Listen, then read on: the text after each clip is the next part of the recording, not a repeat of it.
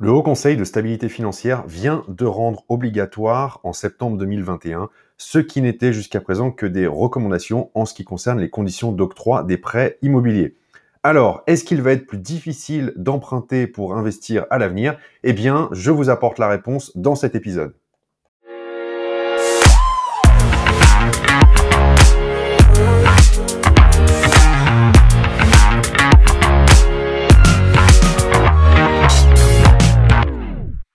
Bonjour et bienvenue dans ce nouvel épisode. Je m'appelle Julien Loboda, je suis investisseur depuis 2012 et dans ce podcast, je vous aide à créer votre liberté avec l'investissement immobilier. Alors, il se passe des choses en ce moment dans le monde du financement immobilier et nous allons voir dans cet épisode quelles sont les nouveautés et surtout comment faire pour continuer à emprunter en 2022.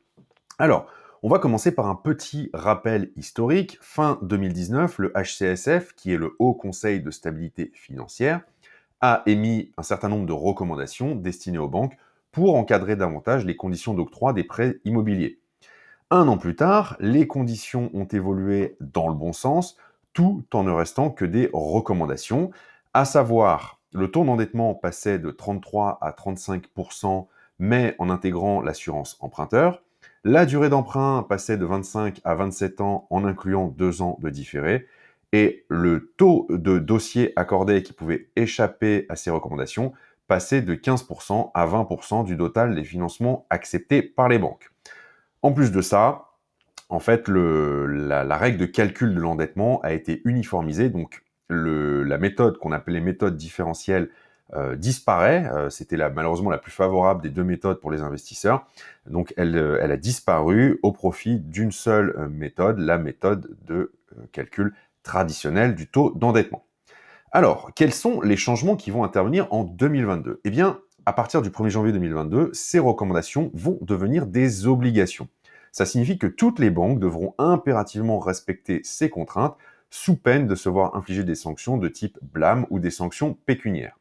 Donc l'idée qui, euh, qui émerge, enfin l'idée derrière cette obligation, c'est d'encadrer davantage le prêt immobilier en imposant des normes communes à tous les organismes de financement. Et euh, le HCSF, en fait, avec euh, cette, obligation, veut éviter que les emprunteurs ne se retrouvent en situation de surendettement.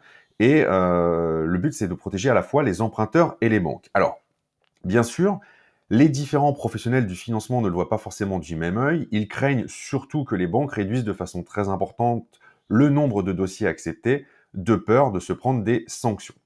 Et du coup, comment faire pour continuer à investir en 2022 Eh bien, en réalité, il n'y a pas grand-chose qui va changer avec ces nouvelles obligations. Parce que, en fait, la plupart des banques, elles jouaient déjà le jeu des recommandations. Il n'y en a que quelques-unes qui n'appliquaient pas encore ces recommandations, qui continuaient à faire bande à part, mais les choses vont, euh, vont être uniformisées. Et donc, finalement, si vous avez fait une demande de financement sur les deux ou trois dernières années, euh, vous allez voir que, euh, que ça va être plus ou moins la même chose. Par contre, il est évident que plus que jamais, il est primordial d'avoir un excellent profil et un excellent dossier. Ça veut dire que vous allez devoir avoir une situation financière saine. Hein, euh, donc, euh, est-ce que vous gérez bien vos comptes? Est-ce que vous avez de l'épargne? Est-ce que vous épargnez tous les mois? Euh, Comment vous gérez votre argent? Il va vous falloir également un bon projet immobilier, c'est-à-dire un projet immobilier solide, rentable, pas un dossier bancal. Puisqu'on parle de dossier, eh bien, il va falloir que votre dossier soit bien préparé. Encore une fois, ce sont des choses dont je vous parlais déjà il y a 4 ou 5 ans pour obtenir un financement. Ça ne change pas. Les choses sont toujours aussi vraies. Elles sont même plus vraies que jamais un dossier bien préparé, eh bien, c'est l'assurance d'avoir une attitude professionnelle face à votre banquier. Et enfin, il va vous falloir de l'apport. C'est une vraie différence. Je suis désolé, je suis convaincu que désormais, le financement à 110% va devenir une exception, euh, alors que c'était peut-être la norme il y a encore quelques années en arrière. Enfin, n'oubliez pas que les dossiers sont traités au cas par cas et que 20% des dossiers peuvent déroger à ces règles. Les banques restent des commerçants qui n'ont pas forcément envie de laisser passer un bon client et donc, euh, eh bien, maximiser tous les aspects de votre dossier pour le présenter sous son meilleur jour et ainsi euh, eh obtenir un oui de la part du banquier. Et pour terminer, il faut savoir que les contraintes dont je vous parle dans cet épisode, elles ont été établies sur la base de taux d'emprunt qui sont historiquement bas. il est évident que si les taux viennent à remonter à l'avenir, il ne fait aucun doute que le HCSF modifiera les critères d'attribution euh, des prêts immobiliers. Voilà ce que je voulais partager avec vous dans ce nouvel épisode. Merci à vous de l'avoir écouté jusqu'au bout et je vous dis à très vite pour un nouveau podcast. Ciao